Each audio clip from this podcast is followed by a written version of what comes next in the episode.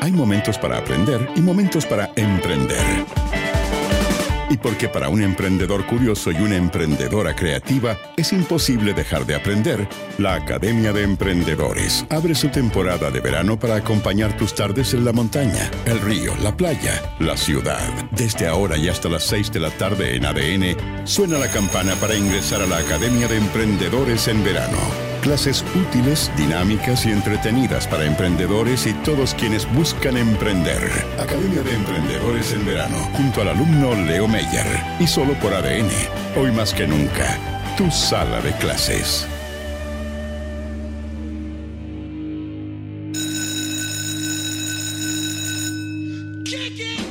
Sonó, ya sonó el timbre y nos vamos con la última clase de este jueves. Tenemos acá ya conectado a nuestro profesor Uri Martinitz. Él es director de ROI, una agencia de SEO y reputación online. Y hoy día vamos a estar hablando sobre un tema súper interesante en su sección de papitas tecnológicas.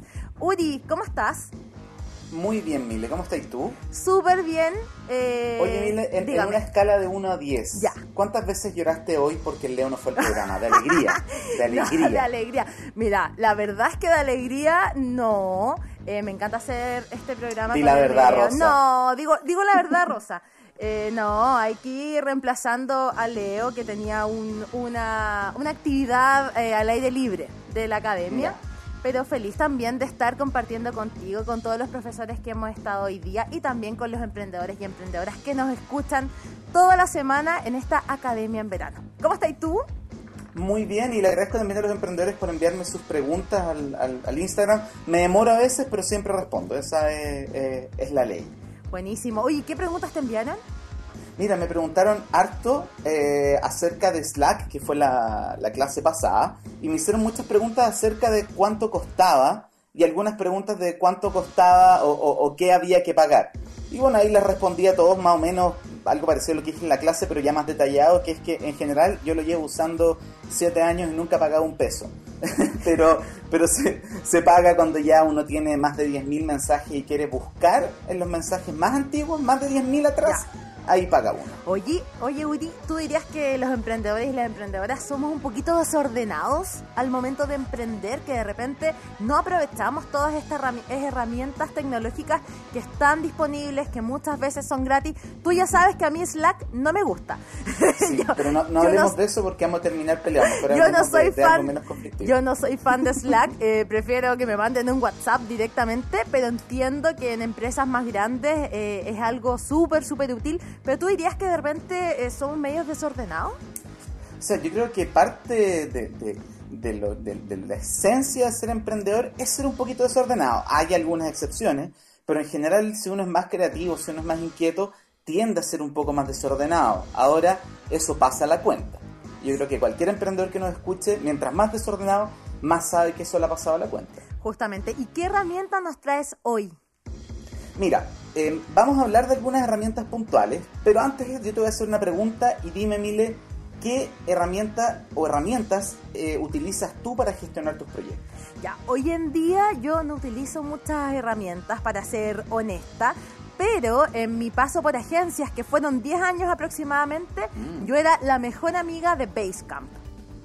Mira Basecamp, ¿y por qué Basecamp? porque yo trabajaba con un equipo de personas bastante grandes y como trabajaba en una agencia de comunicaciones, en una agencia sí, de comunicaciones y de marketing, teníamos muchos pasos. Entonces, Basecamp me ayudaba a ordenar todo el trabajo de diferentes personas dentro de un equipo, dentro de un mismo proyecto. Yo era ejecutiva de cuenta, entonces tú ya sabrás que eh, me tocaba un poco ser esta organizadora, la que ordenara ahí el cuento. Y Basecamp lo que me ayudaba era como de ir haciendo check que las diferentes personas dejaran su granito de arena dentro del proyecto ahí. Me daba como una mirada general del proyecto y eso era súper positivo. Esa es una de las claves de por qué tener herramientas de gestión que pueden ser mucho más básicas de lo que la gente cree, lo vamos a ver ahora.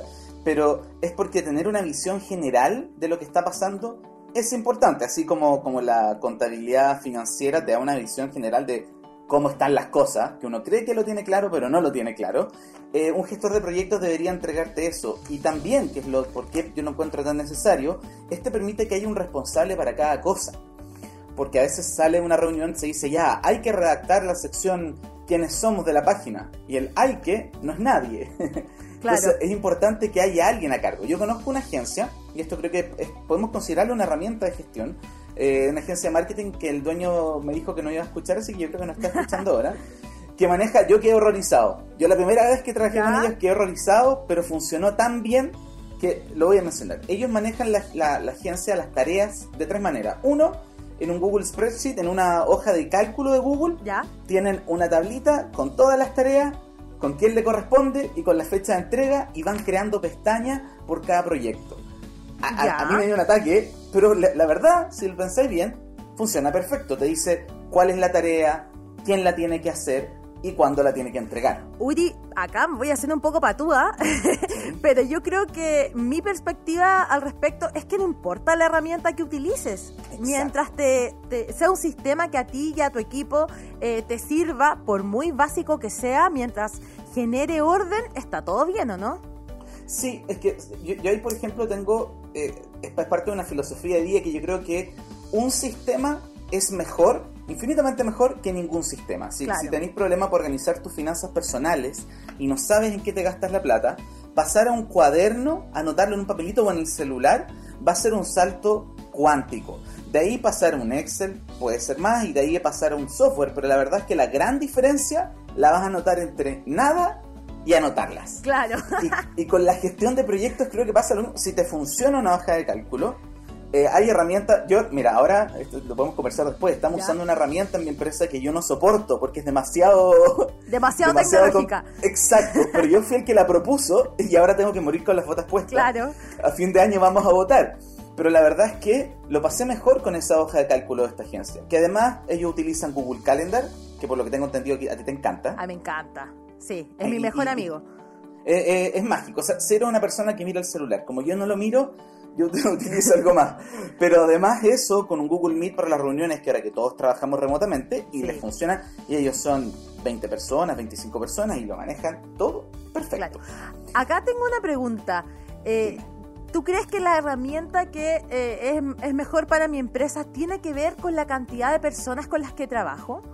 No, porque tú mencionaste, por ejemplo, que como eran muchas personas, eh, usaban, por eso les servía tanto Basecamp y eh, por eso no les servía Slack. Nosotros utilizábamos Slack cuando éramos dos personas. Hace 8 años, 7 años éramos dos personas y utilizábamos Slack. Depende de cómo funcione, cuál sea la cultura de tu empresa. Nosotros no utilizamos WhatsApp para respetar el horario laboral, por ejemplo, y porque Slack lo encontramos más ordenado. Eh, y ahora que, somos muchos más, también seguimos usando Slack.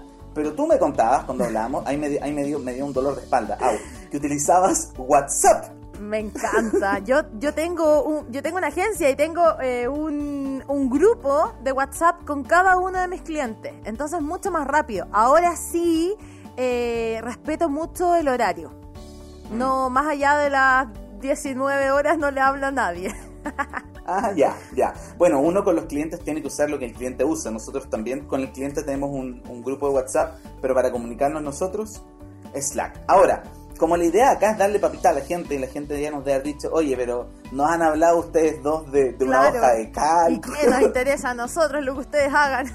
Exacto, así como, di- dinos- ya, yo, yo- partiría por, si no están usando nada, si tienen todo suelto para Eso, ¿qué es lo más básico? Así como el salto, el primer salto que hay que dar. Yo creo, en mi opinión personal, Ya. que lo más básico es Trello.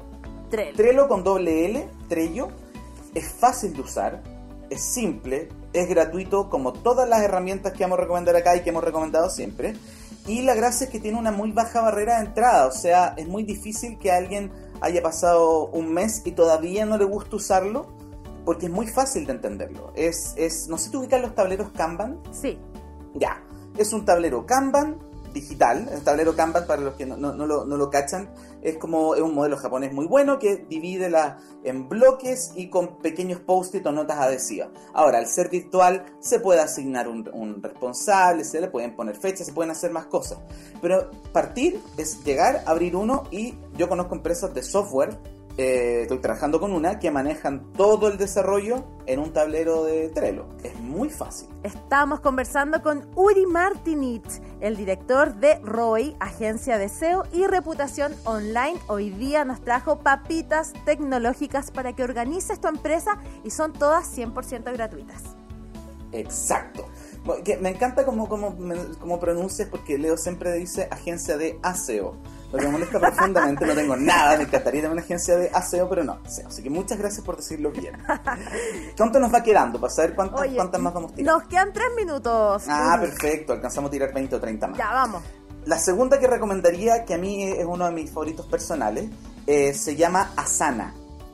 Asana es como Basecamp que tú lo usaste, pero un poquito es un poquito más enredado, podríamos decir un poquito más complejo, pero no decir enredado, pero permite hacer hartas cosas. Asana también tiene la gracia de que la versión gratuita, no sé, nosotros lo usamos 7 años, eh, nos cambiamos porque lamentablemente yo propuse cambiarse, pero todavía hay gente dentro de la agencia que lo utiliza para sus tareas personales y tiene la gracia de que es, es bien adaptable, tú puedes tener tu tablero Kanban, por ejemplo, como el de Trello, o puedes tener las tareas ordenadas y que se vean de distintas maneras, se las asigna a alguien, puedes poner que una tarea dependa de otra, o simplemente te puedes ir por lo más fácil. Es, es, bastante bueno, puede costar un poquito más aprenderlo, pero en general lo que yo he visto es que la gente que lo ocupa le encanta. Y eso es muy importante en la herramienta porque mientras más gente sean, más complicado es que todos estén dispuestos a usar la herramienta. Oye, y, y, no sirve si no. Pasa ¿Mm? esto de que mucha gente tiene bastantes como barreras, como que no quieren eh, actualizarse. Cuando ya conocen una herramienta es como ya me costó tanto aprender Basecamp que cambiarme a Sana, pucha, me da una lata. Exacto. Sí. Exacto. Ahora, hay ventajas que finalmente se van aprendiendo, como por ejemplo, la gracia de Asana es que si tú alguien te asigna una tarea, Asana te avisa o si alguien termina una tarea que tú estás esperando que se termine, te avisa. Entonces, con el paso del tiempo, la gente empieza, oye, pero si te lo te, te, marqué en Asana, te lo, ¡oh! Entonces, empieza más que nada por presión social o por, la, por necesidad a utilizarla. Y de ahí nos podemos pasar a otra, como vamos terminando, que fue esto que yo propuse en la agencia, que me arrepiento porque lo encuentro muy enredado, pero... tuve toda la clase pensando en preguntarte cuál es esa herramienta que te tiene sin dormir. Mira, la verdad, bueno, ya, no, no, no voy a decir que la doy porque Rubén nos está escuchando. Y mi idea fue, se llama ClickUp. Ya. ClickUp podríamos decir que es como Asana, pero es más enredado. Wow, oye. es más enredado. Y yo ya estoy viejo, yo también tengo resistencia al cambio, entonces me ha costado un poquito más. Pero la verdad es que la gracia de ClickUp, también siendo gratuito, es que es aún más flexible que Asana. Entonces, yo, yo, yo, sí lo utilizo para crear mapas mentales. Y eso funciona muy bien. Uy, se nos acabó el tiempo. No hay ningún problema, podemos seguir conversando después de que se termine el programa. Eso, después, después te llamo y nos escuchamos la próxima semana con más papitas tecnológicas. Bien, que estés muy bien. Muy bien. En ADN, formas parte de la Academia de Emprendedores Banco de Chile.